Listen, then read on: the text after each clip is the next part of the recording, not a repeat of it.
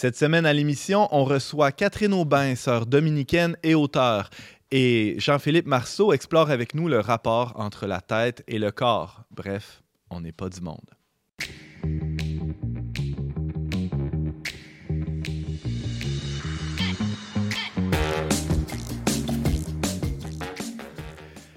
Bonjour à tous et bienvenue à votre magazine Foi et Culture. Ici Antoine Malenfant, votre animateur pour cet euh, épisode où il sera question du corps et euh, de l'esprit, du corps et de son rôle dans la, dans la spiritualité. Et nous avons avec nous Jean-Philippe Marceau, euh, éditeur et blogueur pour The Symbolic World. Bonjour Jean-Philippe. Salut Antoine. Ça va bien? Ouais, toi? Merveilleusement bien. Euh, dis-moi, Jean-Philippe, on parle du, mhm. corps, euh, de l'esprit, euh, du, langage du corps aussi, de la symbolique, de ce que le corps nous dit. Qu'est-ce que me dit, qu'est-ce que te dit ma posture aujourd'hui? Ah, ta posture? Si tu m'analysais, là. Ouf, bonne question. Ben, t'as l'air confortable. OK. T'as l'air content d'être là. T'invites aussi les gens à être en confiance. Ah, c'est bien. Mais je t'avoue que c'est pas le genre de symbolisme dont je vais parler. Non, de quoi tu vas nous parler alors? Ben, je vais parler du corps comme un symbole fondamental pour comprendre d'autres choses. Hmm. Puis, euh, ça devient presque de l'algèbre. Je m'inspire beaucoup du ah travail des frères Pajot, euh, notamment du livre de Mathieu Pajot, où il utilise des structures fondamentales dans la Bible pour montrer qu'avec quelques symboles simples, tête, corps, gauche-droite, on pourrait parler aussi de ciel, terre, euh, espace-temps, hmm. il y a moyen d'expliquer plein, plein de phénomènes dans la Bible et dans le monde ordinaire. Mais là, évidemment, je ne peux pas prendre un livre au complet comme lui, donc j'essaie de prendre quelque chose de spécifique qui est, à mon avis, le plus intéressant et le plus fondamental sur le, sens du corps. Puis pas juste de parler du corps en tant que tel, mais comment tu peux utiliser ça pour parler du reste euh, du monde, puis dire des choses qui sont pas triviales, même si, de prime abord, ça pourrait sembler quelque chose d'un peu banal. On sera pendu à tes lèvres, euh, Jean-Philippe. Ça sera en toute fin d'émission. Merci d'être là. Merci. James Langlois, bonjour. Bonjour, Antoine. Euh, en forme? Très en forme. Ton corps, oui. Oui, ben, on, a pas mal toute la même posture. la petite jambe croisée. Ah ouais, c'est ça. Hein. Euh, alors, James, euh, Aujourd'hui, tu, euh, tu, vas aussi nous, nous, aider à démêler tout ça. Euh, tête, épaule, genou, orteil. Euh, qu'est-ce que ça nous dit? Alouette. non, mais c'est ça, comme fidèle à mon habitude, j'aime bien camper un peu les choses hein, avant de, mhm. de, débuter. Puis d'ailleurs, déjà dans ton introduction, tu disais on va parler de, du corps et de l'esprit. Puis là, tu as peut-être hésité en, voulant dire âme et tout. Ben oui, Ce sont des.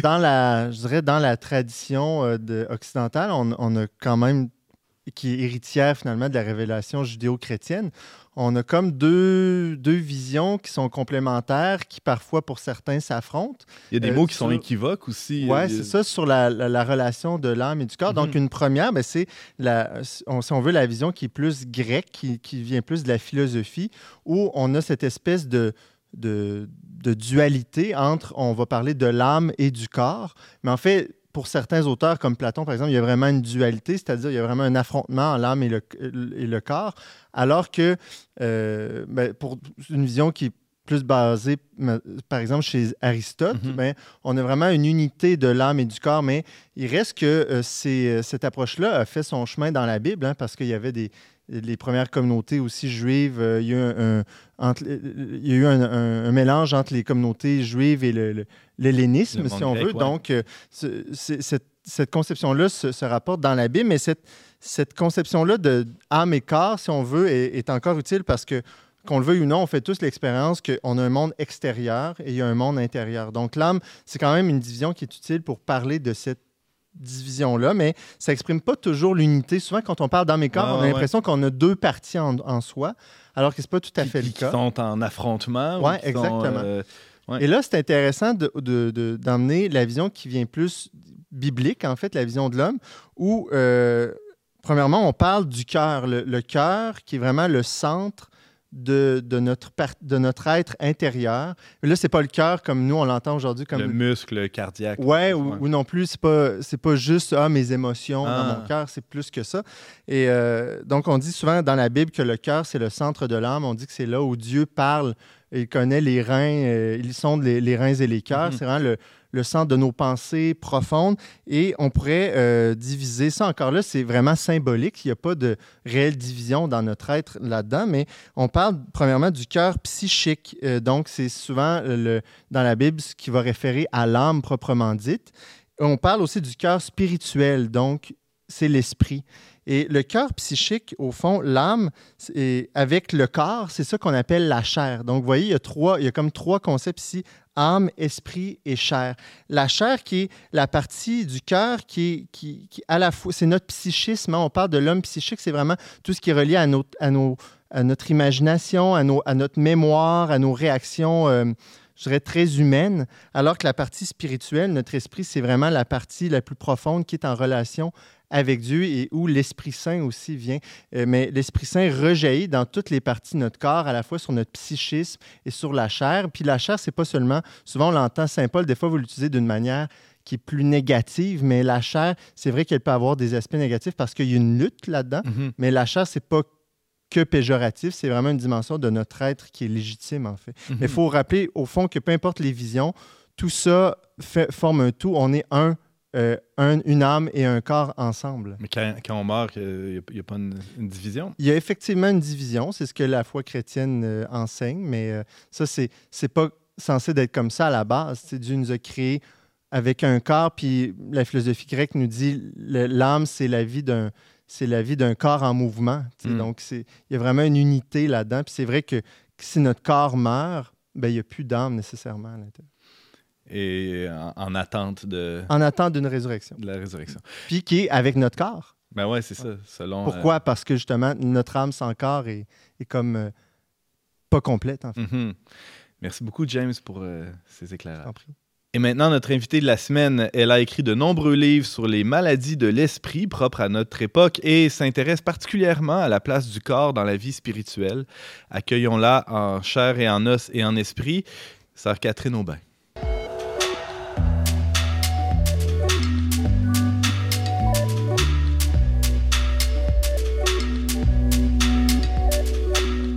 Catherine Aubin, bonjour et bienvenue à On n'est pas du monde. Antoine. Très heureux de vous accueillir. Vous êtes dominicaine, cofondatrice du Centre dominicain euh, d'éthique et vie spirituelle.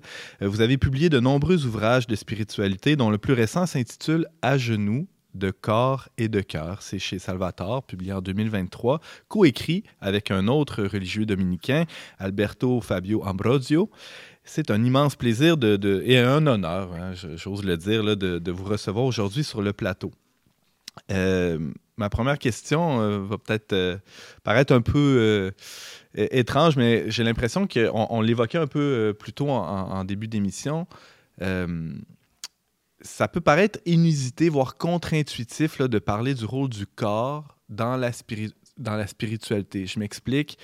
pour plusieurs, la vie spirituelle est vécue comme une, un, détachement ou une extraction du corps de ses limites, de ses lourdeurs. Euh, on pense entre autres à certaines spiritualités euh, orientales ou même très modernes, hein, une, vision euh, qui va dans ce sens-là. Alors, je crois comprendre à, vous lire, Sœur Catherine, que vous avez une, autre vision des choses. Tout d'abord, Antoine, merci. Merci de, m'accueillir. C'est sûr que cette vision euh, un peu spirito, je ne sais pas quoi, c'est spiritualiste. Oui, on va dire comme ça. C'est complètement contraire à l'évangile, complètement contraire à l'incarnation. C'est-à-dire que nous sommes, nous n'avons pas un corps, nous sommes corps. Ah. Nous sommes corps, esprit et cœur, et c'est toute cette cohérence qui fait que nous sommes des grands vivants. Quand nous, vous avez évoqué le fait que j'ai écrit des livres sur les maladies spirituelles, euh, nous sommes gourmands avec quoi? Avec notre esprit, avec notre cœur? Nous sommes avares avec quoi? Nous, Dans la luxure, qu'est-ce qui agit? Donc euh, le, corps est partie prenante de tout notre être. Ce qui est important dans une vie spirituelle, c'est d'être habité. Et donc euh, l'habitation, ne l'oublions pas, Saint Paul nous dit, tu es le ton corps est le temple du Saint-Esprit. Donc l'esprit n'habite pas autre part que là où je suis, dans ma chair, dans mon cœur et dans mon esprit. Saint Paul il, dit pas ton âme et le. Non, exactement. il est dans tes yeux, il est dans ta bouche, il est dans tes oreilles. Je me rappelle très bien d'un témoignage d'un grand ami, Pierre Renaudin, qui est décédé il y a quelques années. À l'âge de 49 ans, il fait une retraite euh, jésuite, un mois avec sa femme. Et au milieu de la retraite, le jésuite leur dit, vous prenez un sac à dos et vous faites euh, une grande marche, euh, une grande journée tout seul, mais vous demandez à l'Esprit Saint de vous dire une parole. Hmm. Il part, il, euh, marche 3, 4, 5 heures le matin, il s'arrête à 13 heures à midi, il est dans les prés, il a rien à manger parce que c'est un chasseur alpin qui est parti sans sac à dos, sans nourriture, et il se retrouve tout seul. Et il se dit si j'étais à la maison, à cette heure-là, je serais dans mon fauteuil en train de regarder les nouvelles. Et là, rien. Et il se souvient de cette phrase du jésuite, Aujourd'hui, demandez à l'Esprit Saint une parole. Et il entend cette petite voix intérieure qui lui dit, Tu es triste? Oui. Tu es seul? Oui. Eh bien moi, ça fait 49 ans que je suis en toi et que je suis triste et seule. J'ai besoin de tes yeux pour voir ce que je t'indiquerai, j'ai besoin de tes oreilles pour que tu entendes ceux qui te parlent, j'ai besoin de tes mains. Hmm. Voilà, ce genre de, témoignage tout simple, hein, ça n'a rien d'extraordinaire, qui nous fait prendre conscience. Et Mère Teresa avait une, avait une prière aussi. Je te donne mes mains pour que mes mains soient les tiennes, etc. Nous sommes chrétiens, c'est-à-dire des êtres habités par le Christ. Hmm. C'est ça, être chrétien. C'est être christophore, pneumotophore, hmm. porteur du Christ, porteur de l'Esprit Saint.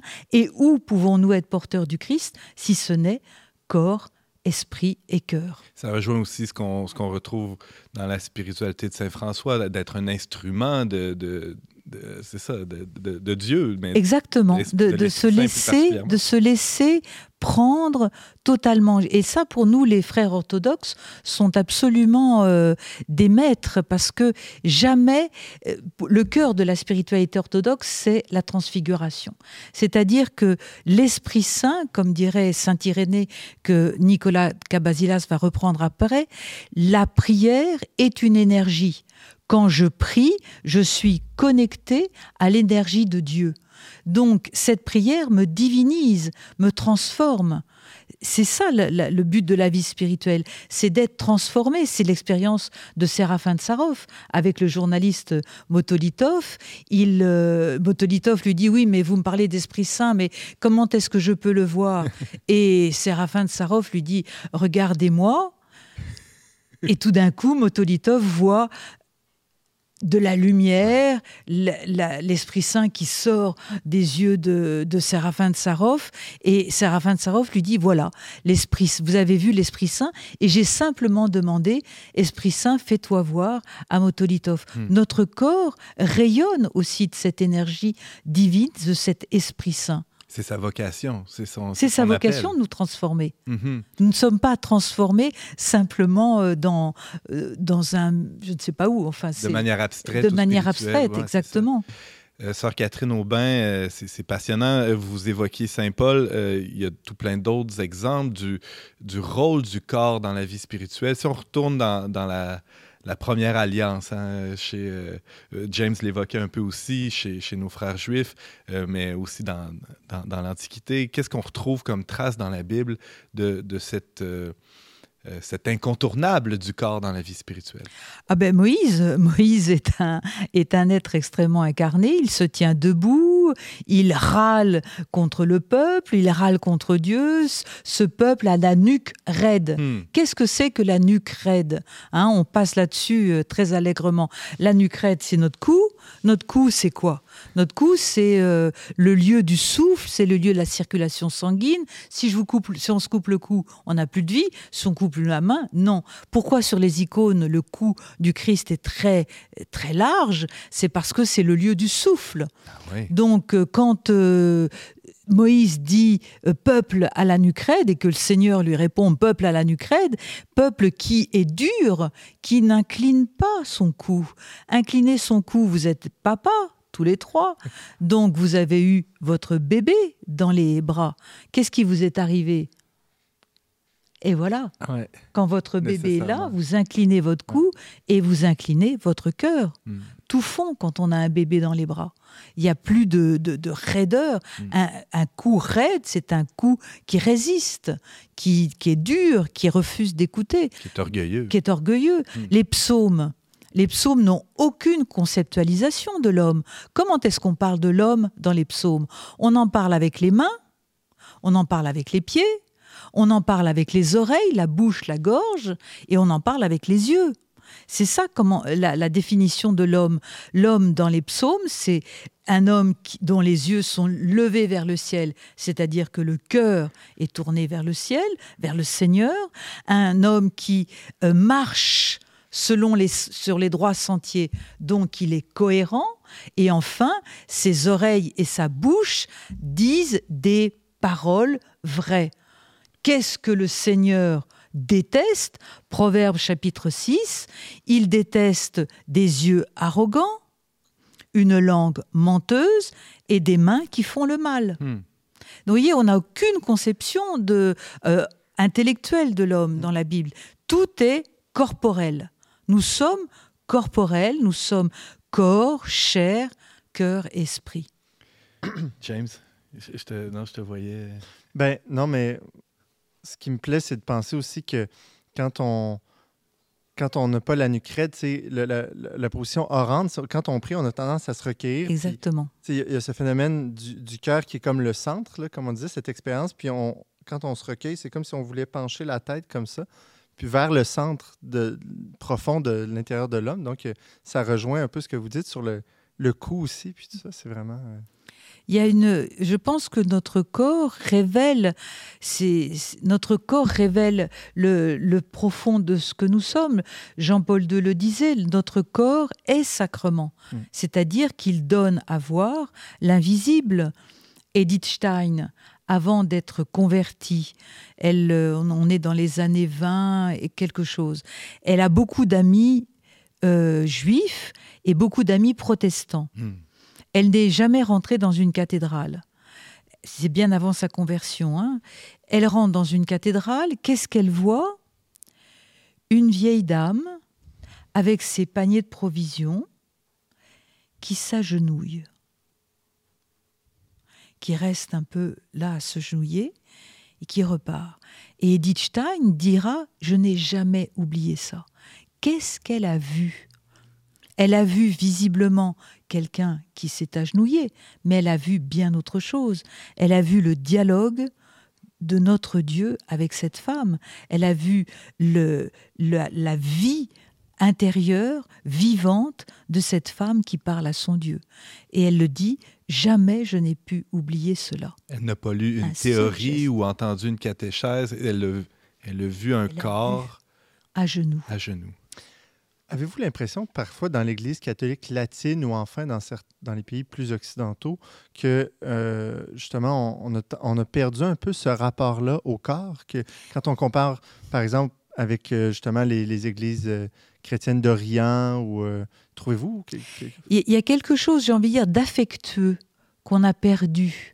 C'est-à-dire, euh, chez les orthodoxes, dans les célébrations, on embrasse l'icône, on, tourne autour de l'icône, les célébrations sont longues, la, la, salle à manger est tout près de certaines églises parce qu'on mange juste après, tous ensemble.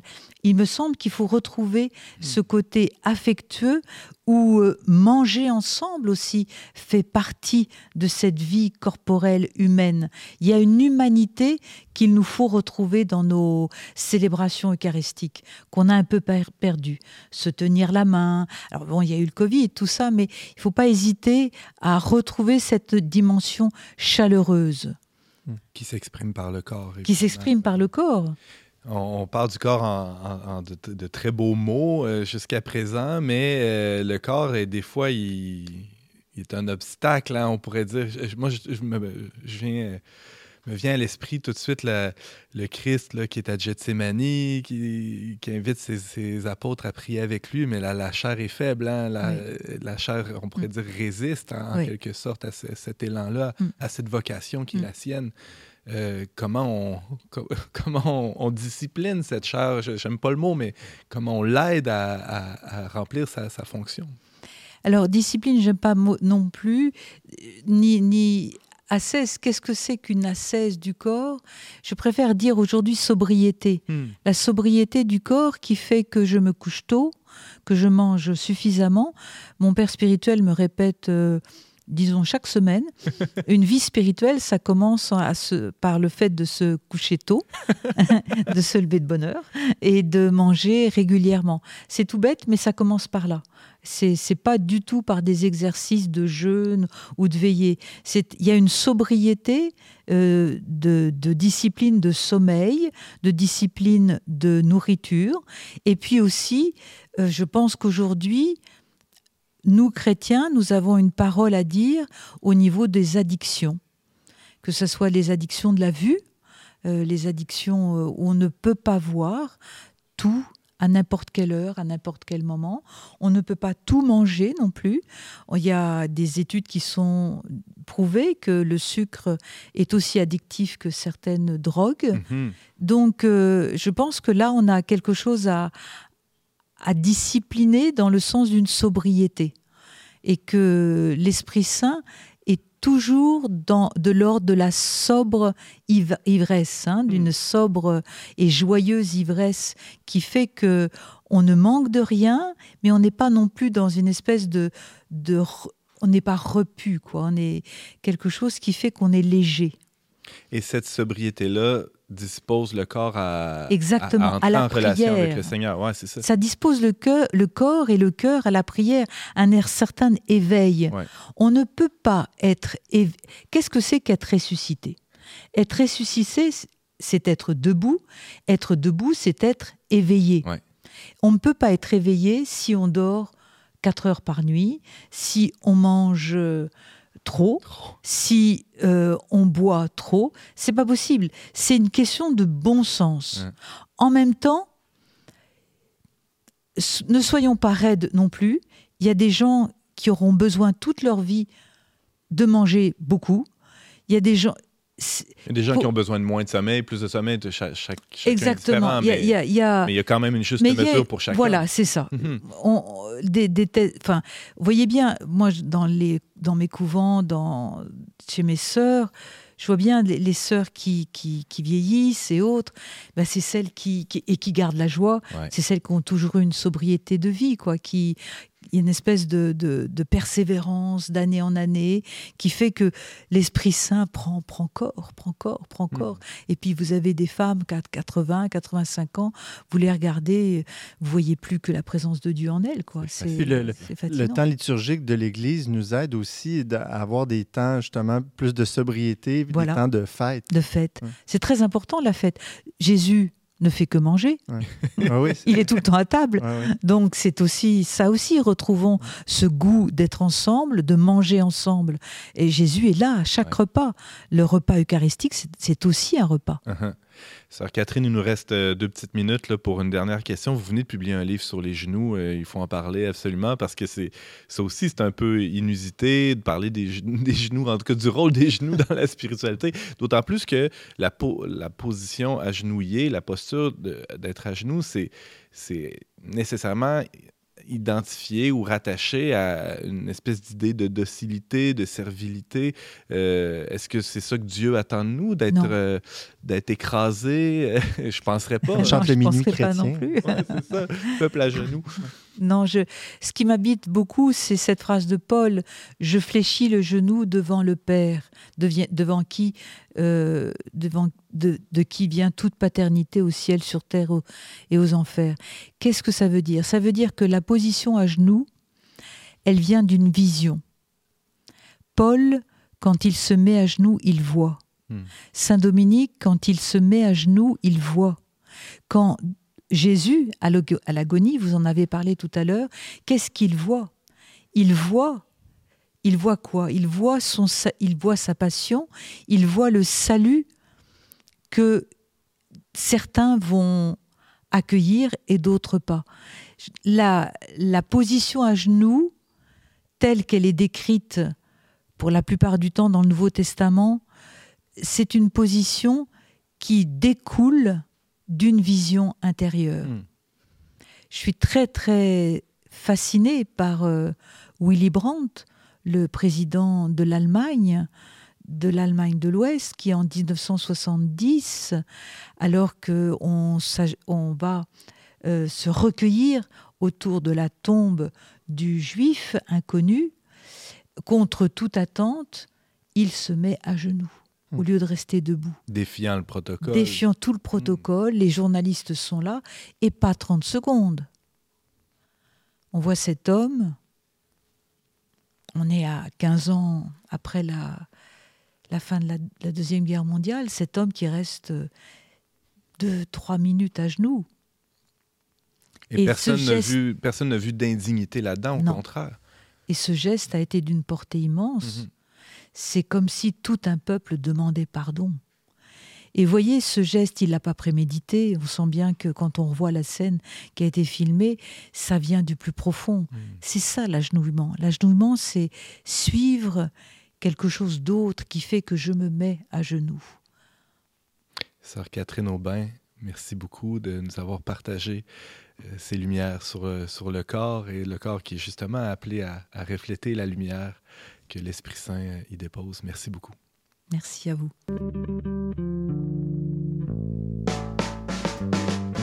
On n'est pas du monde est une émission produite par l'équipe du magazine Le Verbe.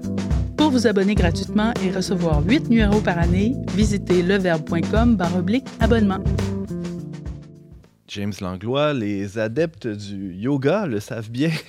je ne sais pas si tu en es un. Je ne penserais pas, non. La posture du corps prédispose euh, l'âme euh, à, une certaine vie spirituelle. Mais pour ceux qui préfèrent euh, l'Ave Maria et le Notre Père à la salutation au soleil, dis-nous comment placer notre carcasse, s'il te plaît. Ben, on a des exemples très forts dans la tradition chrétienne et notamment Saint-Dominique. Euh, d'ailleurs, euh, Sœur Catherine, qui est dominicaine, qui est héritière de Saint-Dominique, pourrait mieux en parler que moi, mais euh, vous pouvez lire son livre Prier avec son corps à la manière de Saint-Dominique, qui est paru au CERF en 2005, si vous voulez plus d'informations. Mais moi, je vous résume en quelques minutes. On demandera à Sœur Catherine si tu as bien fait ta chronique Oui, c'est ça. je vous résume en quelques minutes les, les ben, pas des prouesses, mais je dirais les, les manières de prier de Saint-Dominique qui sont vraiment époustouflantes, très inspirantes, en fait.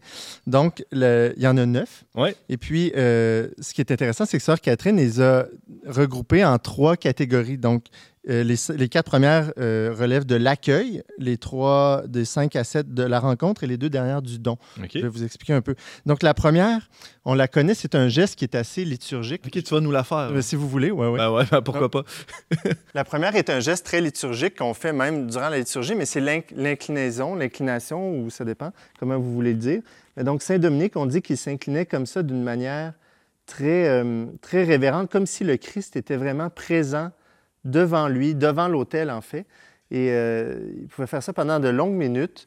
Euh, c'est intéressant parce que c'est une, une, une, position qui nous dispose finalement à, l'humilité, faire, faire, cette, cette position-là. C'est un bon exercice pour les muscles du dos et des abdominaux aussi en même temps. Ah oui, exactement.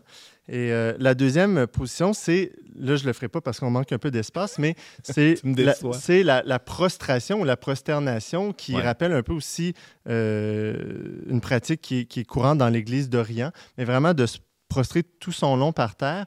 Euh, Saint Dominique, même, on dit qu'il il appuyait vraiment sa tête sur le sol et il, euh, il, toutes ces positions, en fait, il lui venait des, psaumes, des, des, des, des, passages des Écritures et notamment euh, en se prostrant par, terre, c'était la, prière du cœur. Hein, Seigneur, montre-moi le pécheur que je suis, prends pitié de moi. C'est ce qu'on retrouve aussi dans les ordinations. Exactement, tout à fait. C'est le même geste. Là. Oui, oui, oui.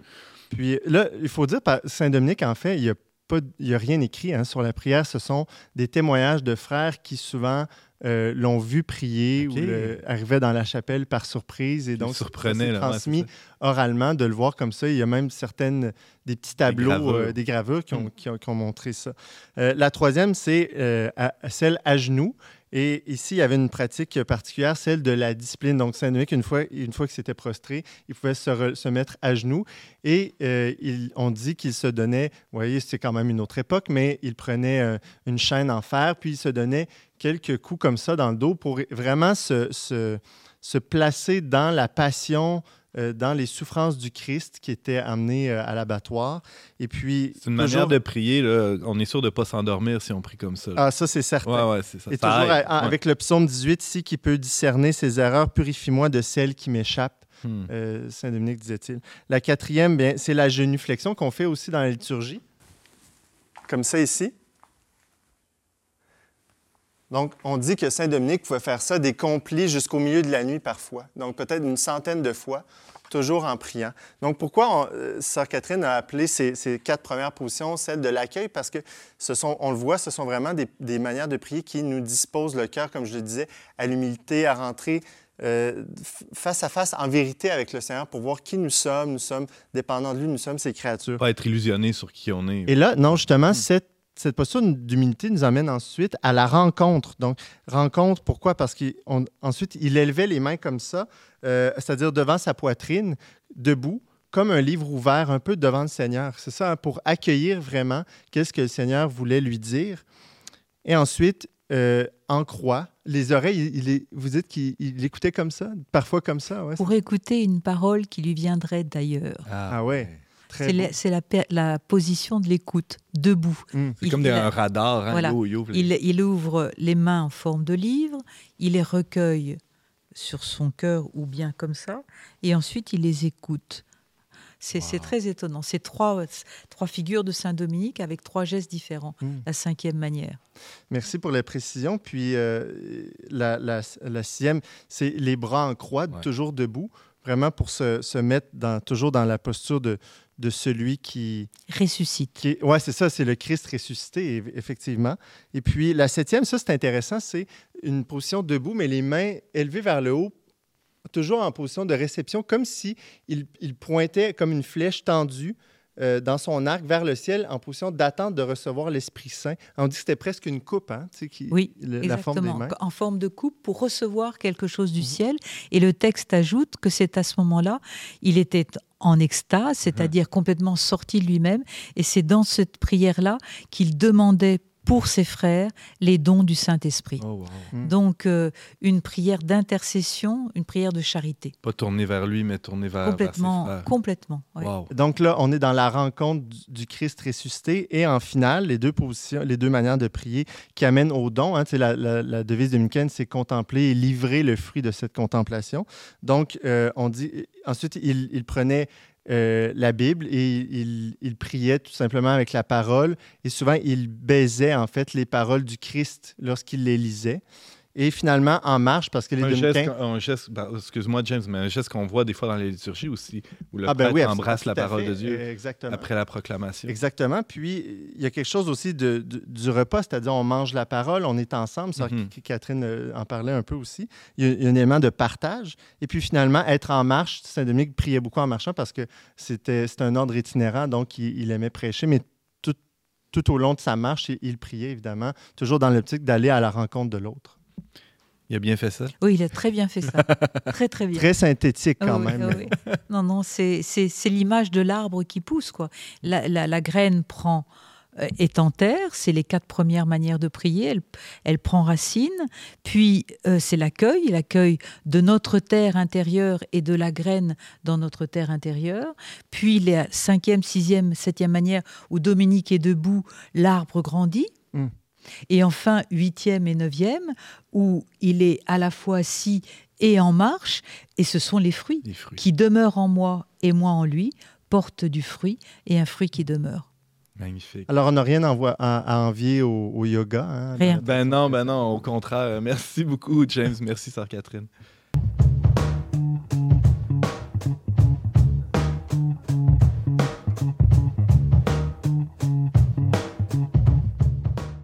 Alors, Jean-Philippe Marceau, blogueur et éditeur pour The Symbolic World, euh, grand passionné de la symbolique des choses de la vie, on pourrait dire ça. Oui, ouais, c'est vrai. Euh, tu as eu l'idée aujourd'hui de nous, euh, nous présenter ou d'explorer avec nous la une symbolique, là, celle du rapport entre la tête et le corps. Qu'est-ce que ça nous dit? Vers quoi ça pointe, ce rapport-là? j'aurais envie de te lancer avec mm-hmm peut-être une question. Il y a, beaucoup de, liens ou d'évocations de, de, ce rapport-là, même dans le, langage courant, Jean-Philippe. Oui, ouais, c'est quelque chose de naturel qu'on fait sans s'en rendre compte, puis c'est dans plein de langues naturelles, justement. Euh, si on dit que Jean est à la tête de telle, telle chose, on comprend tout de suite qu'est-ce que ça veut dire. Jean est à la tête de telle entreprise, par exemple. On comprend hmm. que ça veut dire qu'il dirige l'entreprise. Euh, il y a d'autres choses aussi qui viennent du corps qui sont naturelles d'utiliser, comme euh, gauche-droite ou comme euh, intérieur-extérieur. Il y a un, paquet de structures qui sont fondamentales à notre corps, qu'on va spontanément utiliser pour parler d'autres choses dans la vie de tous les jours. Et tout le monde va comprendre. Exact, On n'a pas besoin de l'expliquer. Exact. Ou si on dit de saisir quelque chose parce qu'on comprend une idée, il y a plein de... Une fois ah. qu'on porte attention, il y a tout un paquet de mots euh, qui font directement référence à notre corps quand, quand on parle.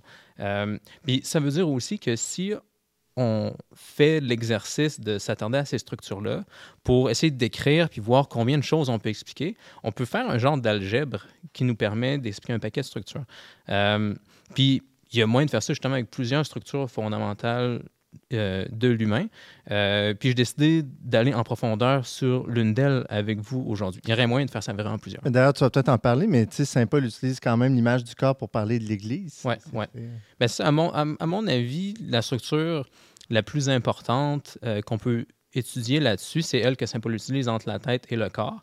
Euh, c'est quelque chose aussi qu'on voit assez rapidement dans la Genèse. Mm. Vraiment une belle image, je trouve, pour comprendre l'homme. C'est ce qu'on a dans Genèse 2, la création de l'homme comme Dieu qui ramasse la poussière de la terre. Donc, la, terre qui est quelque chose de, qui a un rôle à jouer positif. Puis ensuite, le souffle qui descend de Dieu dans les narines de l'homme pour lui donner la vie. Fait que là, déjà, tu as l'union. C'est incroyable quand on y pense. Tu as l'union de choses très concrètes, matérielles avec la poussière, puis d'un souffle invisible qui vient du ciel, qui passe à travers les narines de l'homme. Puis cette union-là, ça fait que l'homme est un microcosme de la terre et du ciel. Il est la réalité concrète, matérielle. Puis il est aussi euh, animé du souffle du ciel.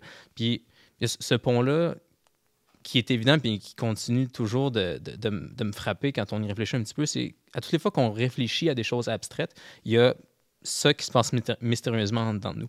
On peut faire des mathématiques sur théorème de Pythagore, par exemple, puis on est en train de jouer avec des vérités immatérielles dans le ciel qui seraient vraies, même s'il n'y avait aucune création visible sur Terre. Mais d'une certaine façon, c'est relié à des mouvements d'atomes dans mon cerveau. Donc, Donc le matériel et l'immatériel se rencontrent dans le fait de penser à Pythagore. exact.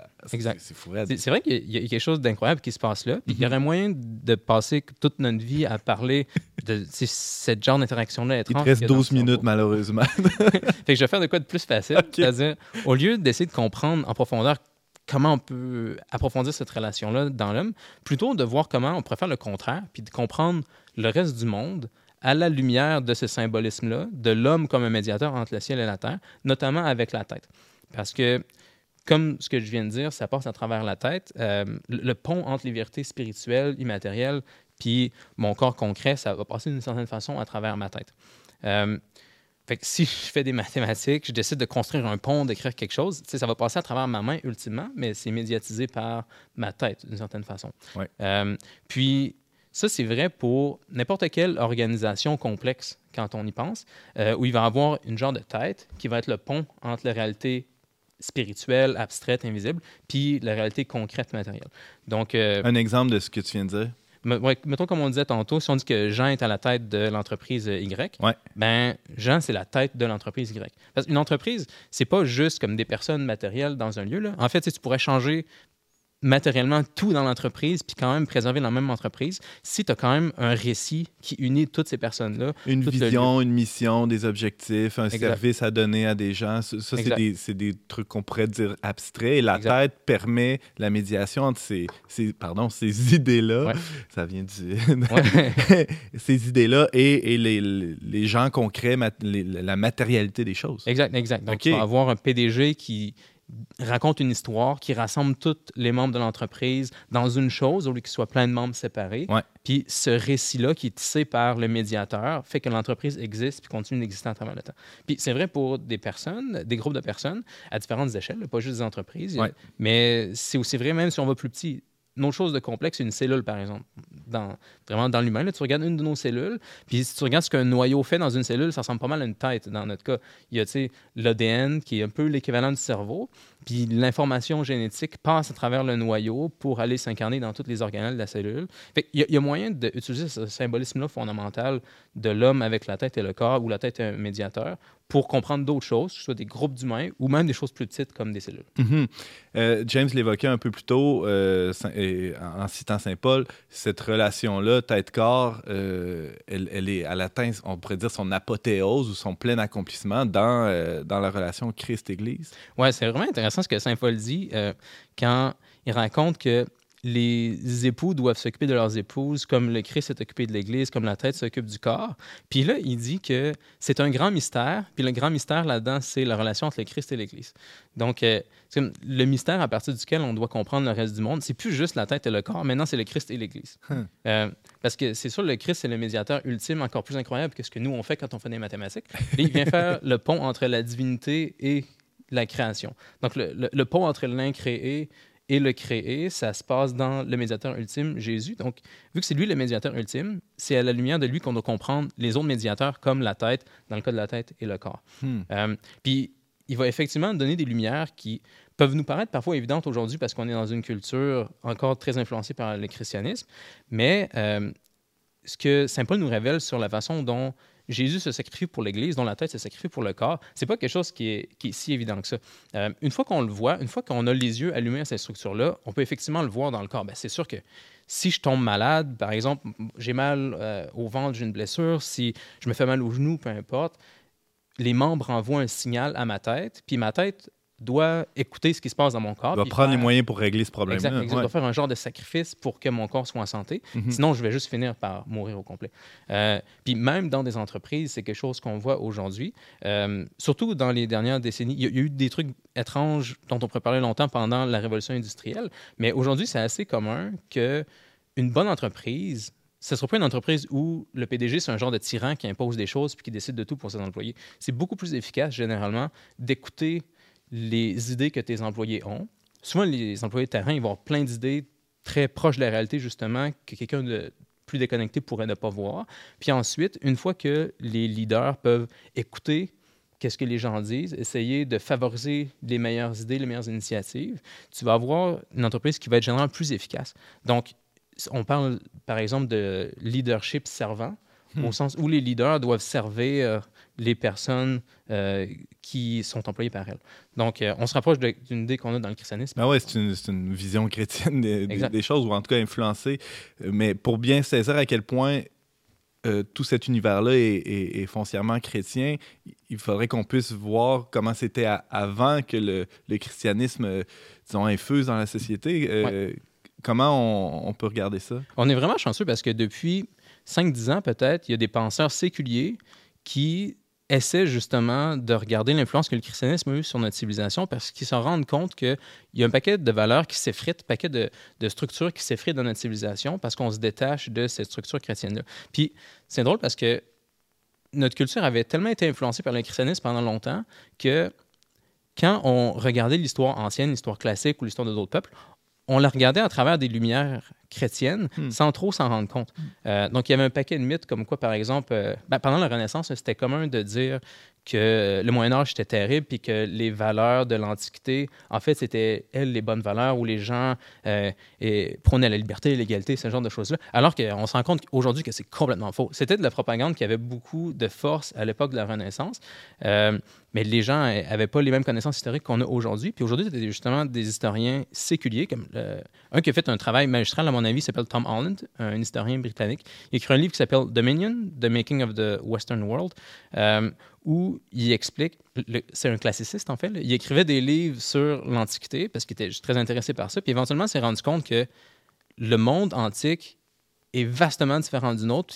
C'est dur à imaginer parce qu'on a tendance à comme, pas être capable de concevoir que les choses pourraient être tellement différentes. Mais par exemple, quand Jules César disait qu'il avait tué un million de Gaulois puis qu'il avait fait un autre million esclaves, c'était pas quelque chose de mauvais ou de juste euh, intimidant pour lui. Les gens le louaient à Rome d'avoir fait ça. On n'est pas dans le leader servant tout à fait. Pas du tout. Puis après, dans, Rome, si tu étais un citoyen romain, tu pouvais faire ce que tu voulais avec les gens qui n'étaient pas citoyens romains, puis c'était pas vu comme mal.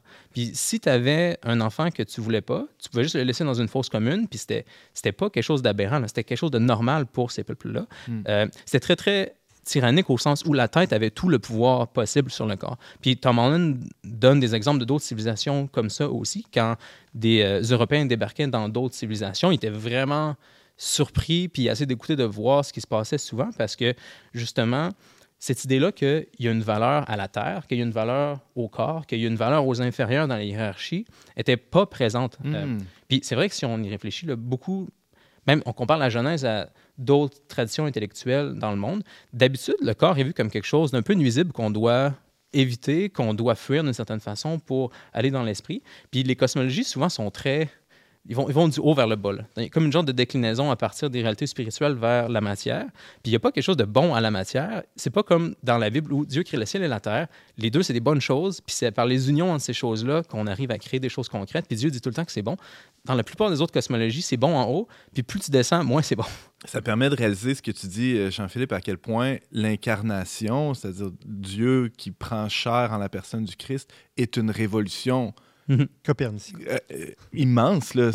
J'en ai presque des frissons. C'est un renversement euh, inédit dans l'histoire de l'humanité et qui ne sera jamais égalé. Puis on s'en rend pas compte. C'est ça qui est incroyable aussi parce que hmm. c'est comme si quelque chose de tellement profond dans notre cognition avait changé, c'est normal que ce soit dur de s'en rendre compte. Si, par exemple, il y, a toujours des changements dans, dans, le français, par exemple, dont on ne se rend pas compte parce qu'on utilise toujours le français, puis ça change un peu notre façon de voir le monde, quand il se passe des changements fondamentaux dans notre vision du monde, la plupart des gens ne s'en rendent pas compte. Comme ben, la Révolution tranquille au Québec, c'était quand même intéressant. Là, où il y a plein, plein de choses qui changeaient justement de façon tranquille. Puis de temps en temps, des gens sortaient la tête de l'eau puis ils voyaient, oh, ça, change vraiment ce qui est en train de se passer. Mais souvent, des gros changements au niveau de vision du monde, les gens s'en rendent pas compte parce que ça change le cadre.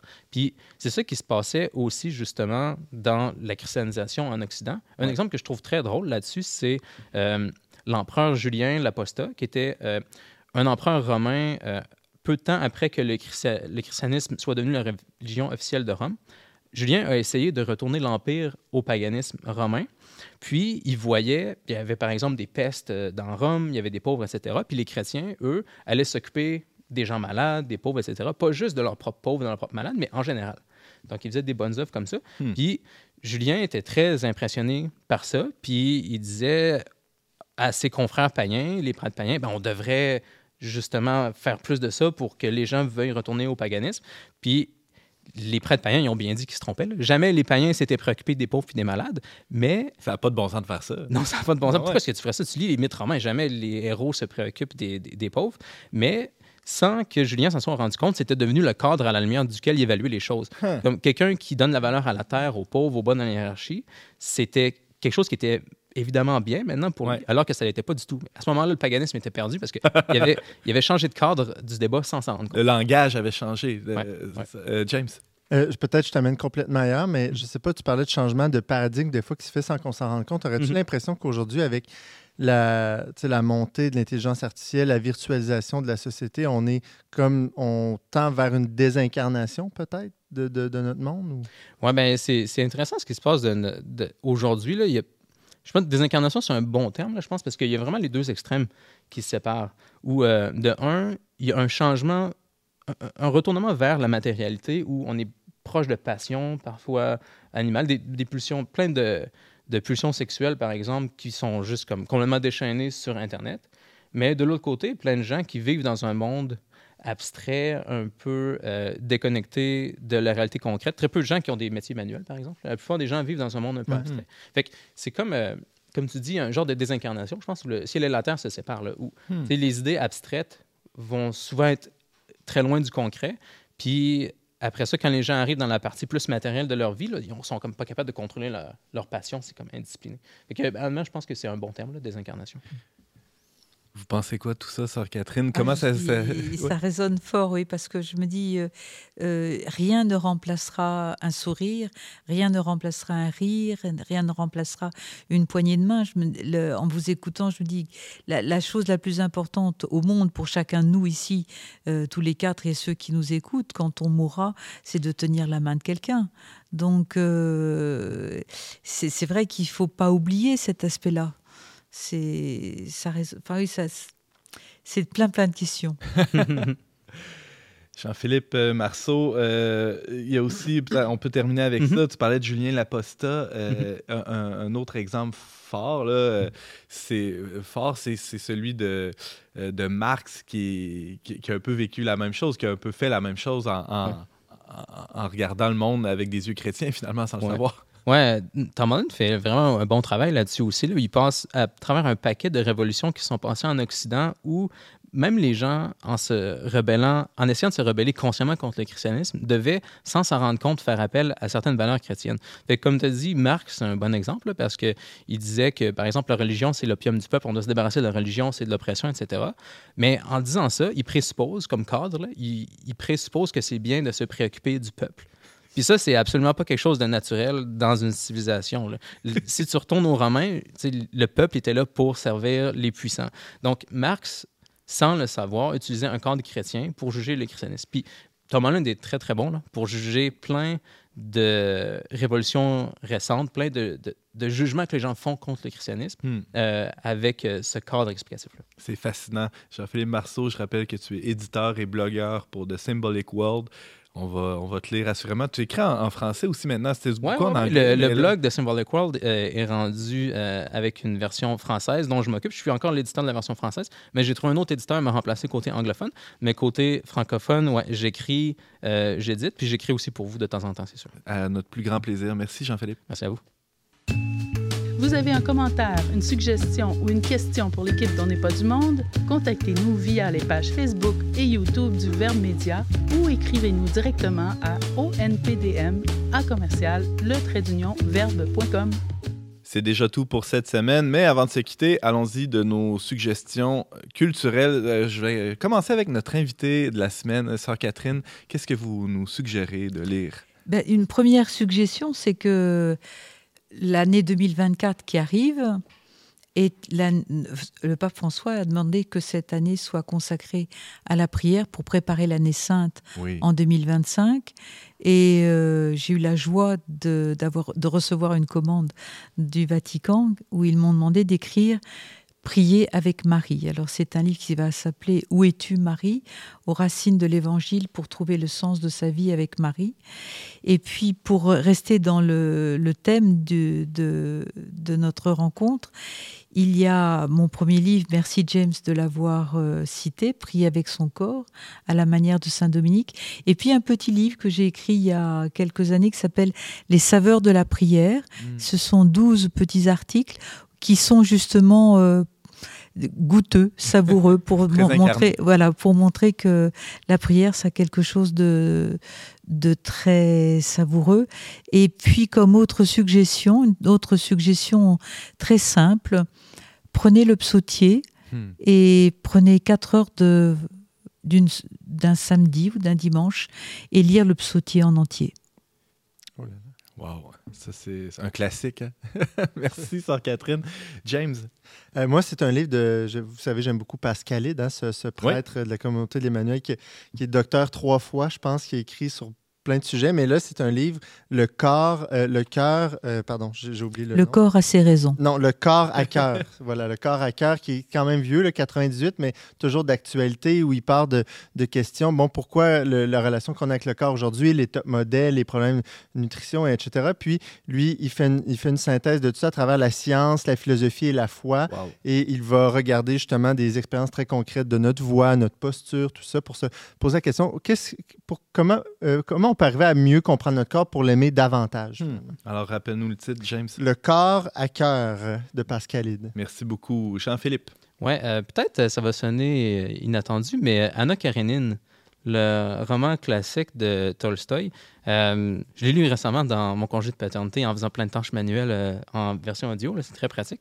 Mais j'ai été vraiment surpris parce que je l'écoutais parce que c'est un classique, mais je ne m'attendais pas à ce que ça touche à des thèmes très intéressants pour des personnes euh, de foi parce que Tolstoï va tresser, je ne veux pas révélé de surprise, mais c'est vraiment pas juste sur l'histoire euh, d'Anna Karenine et de son adultère. C'est aussi contrasté avec quelque chose dans le livre qui intéresserait, je pense, beaucoup, beaucoup de gens, mais j'aime mieux laisser les gens le découvrir exactement. euh, mais je pense que si quelqu'un écoute ma chronique puis ensuite lit le livre, va comprendre pourquoi hmm. il y a quelque chose d'intéressant à comprendre sur euh, un genre de désincarnation puis de combat que ça peut apporter pour utiliser le terme de James. Merci Jean-Philippe. Et moi, je me permets de vous recommander chaudement la lecture de, du livre À genoux de corps et de cœur. C'est publié chez Salvatore en 2023. C'est coécrit par euh, deux Dominicains, euh, euh, Alberto Fabio Ambrosio et Sœur Catherine Aubin, qu'on avait le plaisir de recevoir à l'émission aujourd'hui. Merci d'avoir été avec nous. Merci, merci à chacun de vous. Et merci à James et Jean-Philippe aussi pour, pour leur chronique. vous pouvez réécouter cette émission en, balado sur toutes les plateformes, Apple, Spotify. Google Play euh, et vous pouvez aussi la partager sur les réseaux sociaux, Facebook, YouTube. Et euh, je remercie euh, également Marie La Liberté, Marianne Martin et Barthélémy Rieux à la technique. Et nous, ben, on se retrouve la semaine prochaine pour un autre épisode dont n'est pas du monde.